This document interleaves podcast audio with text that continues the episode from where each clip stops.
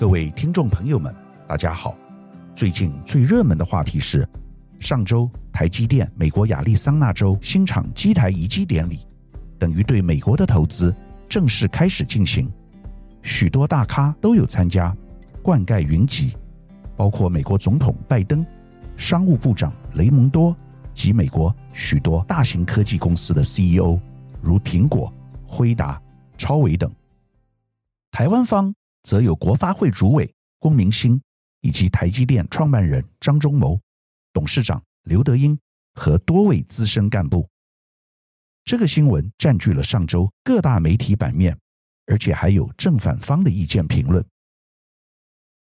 这代表一个关键里程碑，其意义之所以重大，在于中美正进入长期激烈竞争，焦点就在半导体，集中于台湾。而台湾又是中共一再对美国强调绝对不可以跨越的红线。美国总统拜登和中国大陆习近平近期虽然表面上握手言和，但美国对中国经济制裁的脚步并没有放缓。晶片是美国的主要武器，而制造武器最强大的地方就是台湾的台积电。因此，这次台积电在美国进行四百亿美元投资。对于美国、中国、台湾，甚至全世界，均有极其深远的影响。美国为什么一定要台积电过去投资？讲白了，就是认为台海未来可能会有战争风险。现在美国可以以晶片作为手段，对中国卡脖子，但万一将来中共进犯台湾，取得了台积电的人才与技术，那情势将完全反转。中国大陆不但可以倒过来卡老美脖子，而且未来经济发展的速度，透过 AI 及晶片将可以呈现倍数成长，超越美国，整个世界局势将彻底改变。这当然不是美国所能容忍的事情，因此台积电赴美投资非但有其必要性，而且可能还只是美国未来大战略开始的第一步。再讲下去之前，我先把近期我所观察到的重点结论汇整如下：第一，台积电为了全球布局，应该走出去；第二，去美国投资不等于去台化；第三，强化美国在地制造是美国政府长期既定的目标，未来台积电在台制造的比重会慢慢下降；第四，整个半导体生态系。将配合台积电移往美国。第五，台湾去美国投资应该有交换筹码。由于各位已经在报章杂志和电视媒体上看到许多台积电赴美投资的相关新闻，因此我不会再重复细节，而会就以下几个层面为大家进行比较深入的分析。第一，台积电去美国投资是否有去台化？或成为美积电的问题。第二，台积电和台湾企业全球化的前景。第三，半导体地缘政治对台湾的影响。第四，台积电赴美国投资在经济及产业面对于台湾的长期意义。首先，我们来看去台化。据我认为，大家都在咬文嚼字，其实你把字拆开来看，去台和化。描述的是一个现象，目前正在进行中，这是美国的一个策略。原因如刚才提及，有其政治考虑，但并不代表这会是最终结果。比较准确的说法，应该是去集中化和美国化。讲白了，美国就是不希望全世界晶片有七成的比重都在台湾生产，在高端晶片领域，台湾制造的比例。甚至高达九成。诚如美国商务部长雷蒙多所言，这是美国绝对无法接受的风险。美国也不希望台积电跑到其他国家去生产，如日本或德国。当然，绝对不可以是中国，最好乖乖待在美国生产，不仅可以创造就业机会，落实美国制造，而且可以降低地缘政治的不确定性。但美国要把台湾制造比重大幅降低是不可能的事，连百分之五都很困难。站在美国的立场，去美国设厂是理所当然的事情，根本不需要讨论。台积电外资持股高达七成，绝大部分来自美国。台积电最大的市场和客户也都集中在美国。我们认为台积电是台湾之光，但老美认为没有美国就没有今天的台积电，这也是事实。虽然台积电不至于成为美积电，但美国绝对具有一定的话语权。台积电未来在美国亚利桑那州的工厂，根据台湾政府官方说法，只等于台积电晶片总产能的百分之三。因此不存在去台化的问题，但各位不要忘了，这是一个五纳米厂，接近目前市场上技术最高端，而且台积电已经宣布，接下来在亚利桑那州还有二厂的规划，将是一座三纳米厂，也就是目前台积电最先进的制程。换言之，台积电最先进的三纳米技术，美国和台湾会各有一座厂。比例是五十比五十，不是百分之三而已。各位先不要管未来中科可能会有二纳米厂，以及政府为了政治理由抢先宣布的桃园一纳米厂，这些都只是长期愿景，政府在画大饼，根本仍未发生，真正发生也是四五年之后的事了。站在台湾政府的立场，台湾一定要比美国。领先一个世代，站在美国政府的立场，美国不可以落后台湾，至少要站在相同的起跑点。现在的三纳米厂就是最好的例子。美国在先进制程领域不可以比台湾落后，台湾有的技术，美国也要同时拥有。台湾所谓的比美国领先是自我安慰，因为只是口头上宣布的领先。等到台湾先进制程的计划确定，老美一定会马上复制一座，不管是二纳米、一纳米或四纳米。现在很重要的一个观察是，台积电已经放慢了在台湾先进制程的投资，也就是原先要在高雄做的七纳米厂计划搁置，造成近期高雄房地产市场的大跌。台积电说放缓投资七纳米的理由，是经济景气前景不明，但我相信背后政治力量的因素绝对存在，否则为什么不连三纳米厂一起宣布放慢投资呢？美国未来会强迫，不管台湾或台积电愿不愿意，都要把最先进的制程尽可能的留在美国。只要最先进的厂设在美国，那么台积电最先进的技术人员一定。必然会搬到美国去。台积电董事长刘德英说：“台湾年轻人就是日子过得太舒服，因此外派到美国去绝对是一件好事情。更何况这次派五百名工程师去美国，只占其五万名工程师的百分之一，没有所谓的人才流失问题。”台积电总经理魏哲嘉豪气表示：“去台化根本是。”门儿都没有，展现了十足的自信。但我要为各位提醒一个数字：台积电现有员工六万五千人，只占台湾总人口两千三百万人的百分之零点三不到。然而，台积电占台股权重将近三成，因此任何台积电的小事都是台湾的大事。台积电认为五百名工程师对其来说微不足道。但如果对台湾来说，意义可能就完全不同了。未来台湾人才外流一定会更加严重。去美国和中国投资的不同之处在于，台湾企业去中国投资，通常只有老板和少数干部会过去。纵使像富士康雇佣百万名员工，也都是当地劳力。请问你有听过哪一家台湾企业？有一次派五百名工程师去中国大陆吗？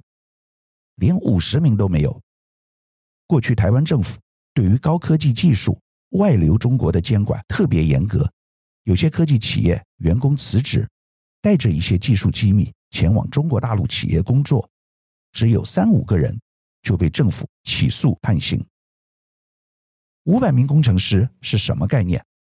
这些人绝对不是蓝领黑手劳工，而是语文流利，在台积电工作过一段时间，表现中上的优秀员工，才有可能被台积电选中派到美国去。虽然不能说一定是 A 咖，但绝对不可能是 C 咖。这样的人年薪要多少钱？我相信加上奖金，三五百万跑不掉。和富士康大陆员工待遇相比，一个台积电员工可以抵二十个富士康大陆员工。五百乘以二十就等于一万名员工。你知道我的意思了吧？用更极端的比喻，假如张忠谋加入英特尔，请问我们会说只有一个人流失，没有什么了不起吗？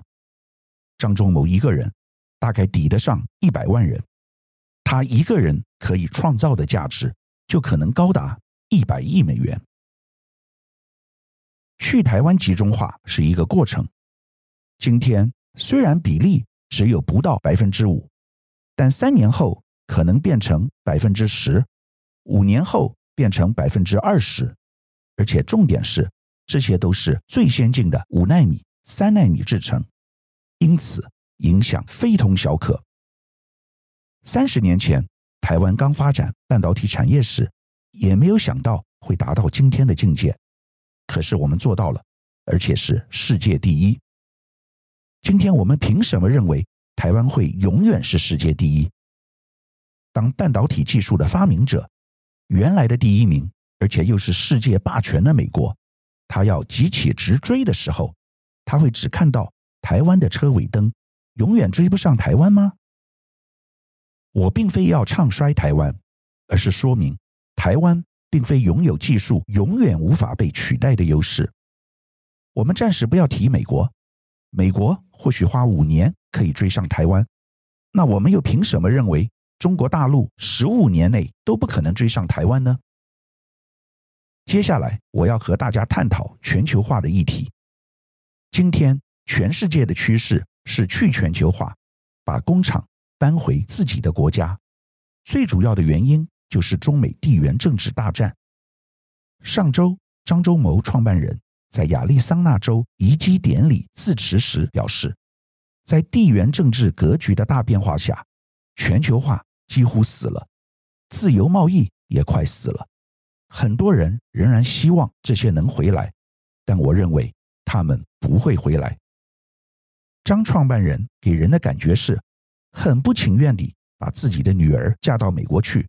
虽然男方家长拜登高兴得不得了。过去三十年，台湾企业所谈论的全球化，大部分只是中国化。由于没有语言和地理障碍，因此台湾企业如鱼得水。但今天情况不一样了，中美经济脱钩。台湾必须重新学习全球化。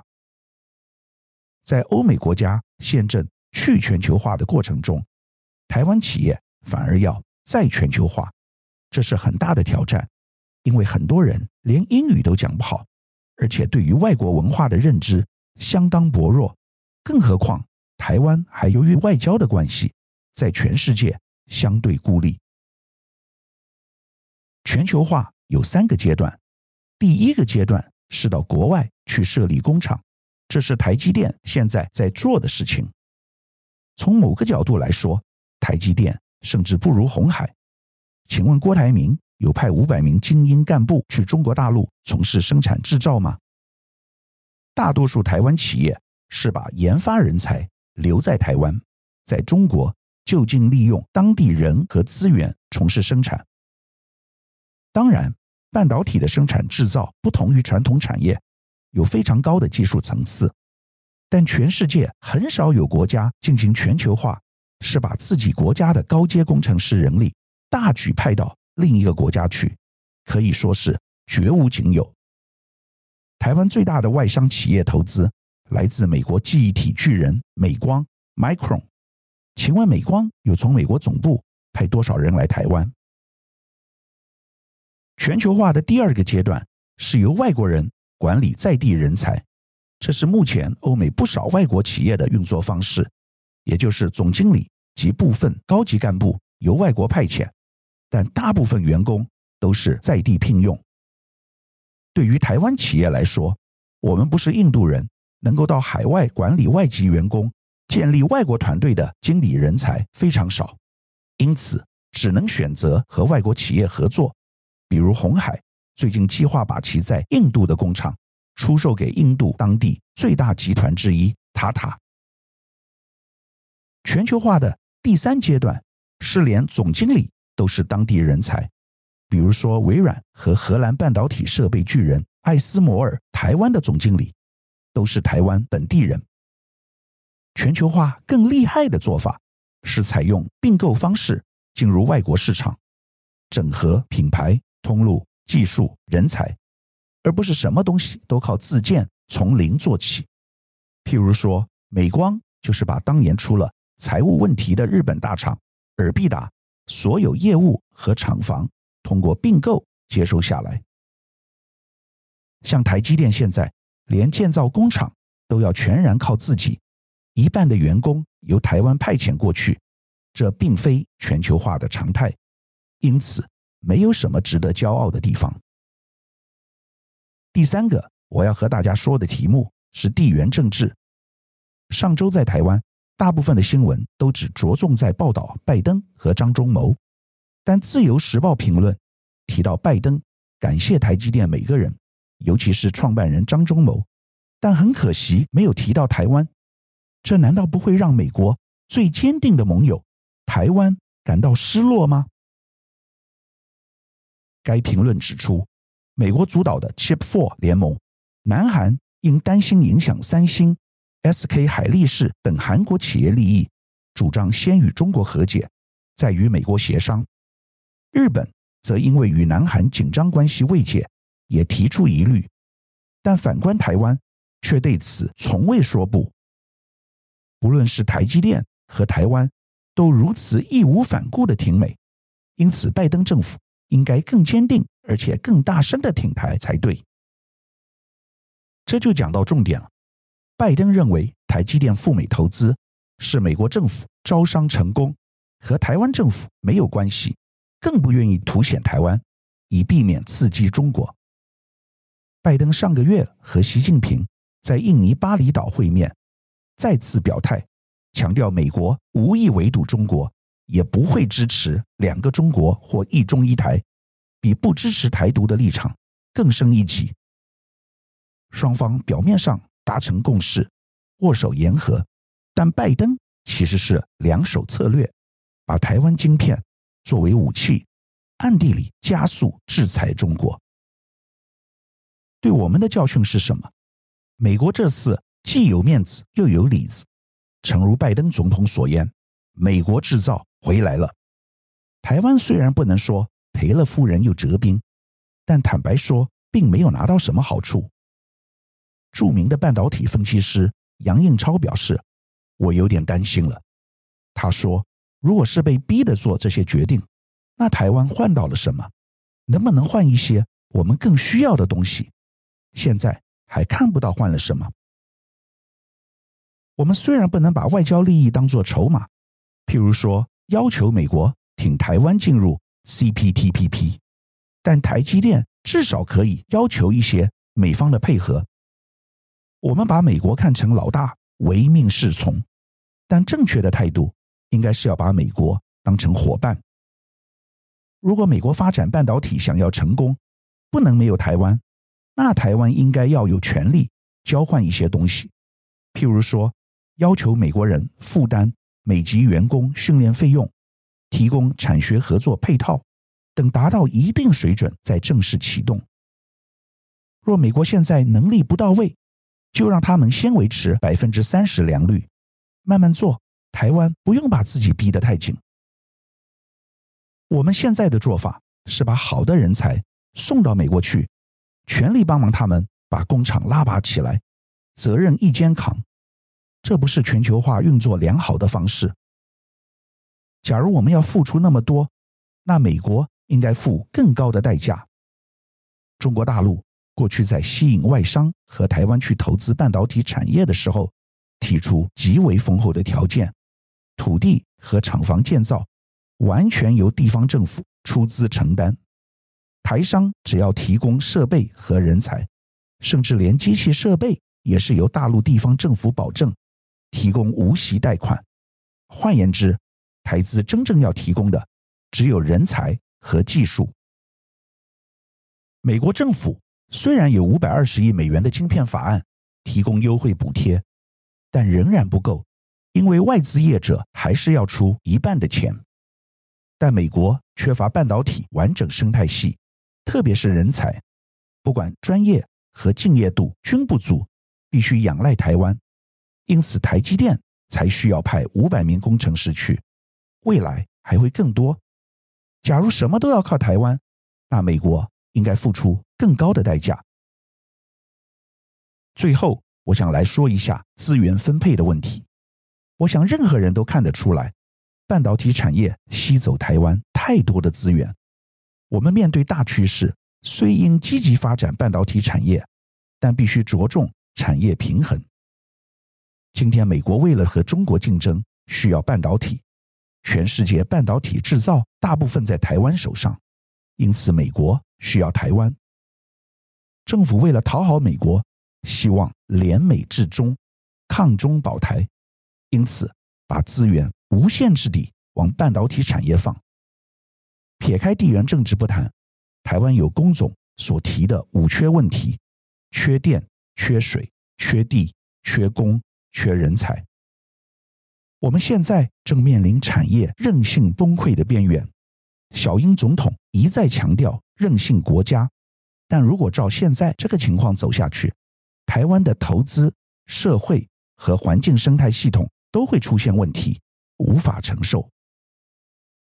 台湾百分之六十的就业人口集中在服务业，但由于薪资最低，人手严重不足。台湾经济有今天的成功，是所有人共同努力的成果，不只是半导体业，还有传统制造业、中小企业和服务业等。今天半导体产业吃香喝辣，吸走大部分资源，而且还要想办法满足未来美国无止境的要求，其结果是一个台湾两个世界。假设台湾有一百块的资源，我们该如何分？是拿其中的五十元去支援一个？已经九十分的产业，把它做到九十五、九十七分，还是将那五十元支持原来四十五十分的产业，协助他们成长到六十、七十分？我没有答案，这是台湾政府和人民共同的决定。我只能用最简单的方式做一个比喻给大家听。我自己毕业于美国戏谷名校史丹佛。在戏谷和科技界有不少资源，但我今天希望台湾的未来能够共好，而不是只有一小群人好。我希望台湾的命运掌控在我们自己手里，而不是只作为别人的棋子。台湾虽然不能作为棋手，但是绝对不能变成别人的弃子，用完之后就没有剩余价值。为了更加深入探讨这个题目，我将在十二月二十日举办一场台湾风险论坛（台湾 Risk Forum），分别从政治、投资、科技、能源和经济的角度来探讨台湾将面临的多重风险。这是一个线上论坛，讲者包括美国商会执行长 Andrew Weigala，还有很多大咖讲者。我们特别会探讨半导体产业，欢迎大家踊跃报名参加。本周我们针对台积电近期赴美投资所导致的政治、经济、科技、社会问题，从不同角度深入分析。台积电去美国是一件好事，值得肯定，并不是去台化，但我们不能忽略这对台湾未来长期将带来的影响。也不能只是被美国利用，而没有换取对台湾有利的东西。这会影响我们每一个人的未来，你我都必须关注并了解这个题目。以上是本周我为您分享的趋势，感谢收听奇缘野语。如果喜欢我的分享，希望大家能够订阅、下载，以后直接收听我们的节目。另外，如果您想要留言与我分享您的心得，或是想要听什么样的新闻分析，欢迎到我们的脸书智门 Smart Gay 留言，或是私讯给我。欢迎大家推荐给你的亲朋好友们，邀请大家一起收听。那我们下集再见喽，拜拜。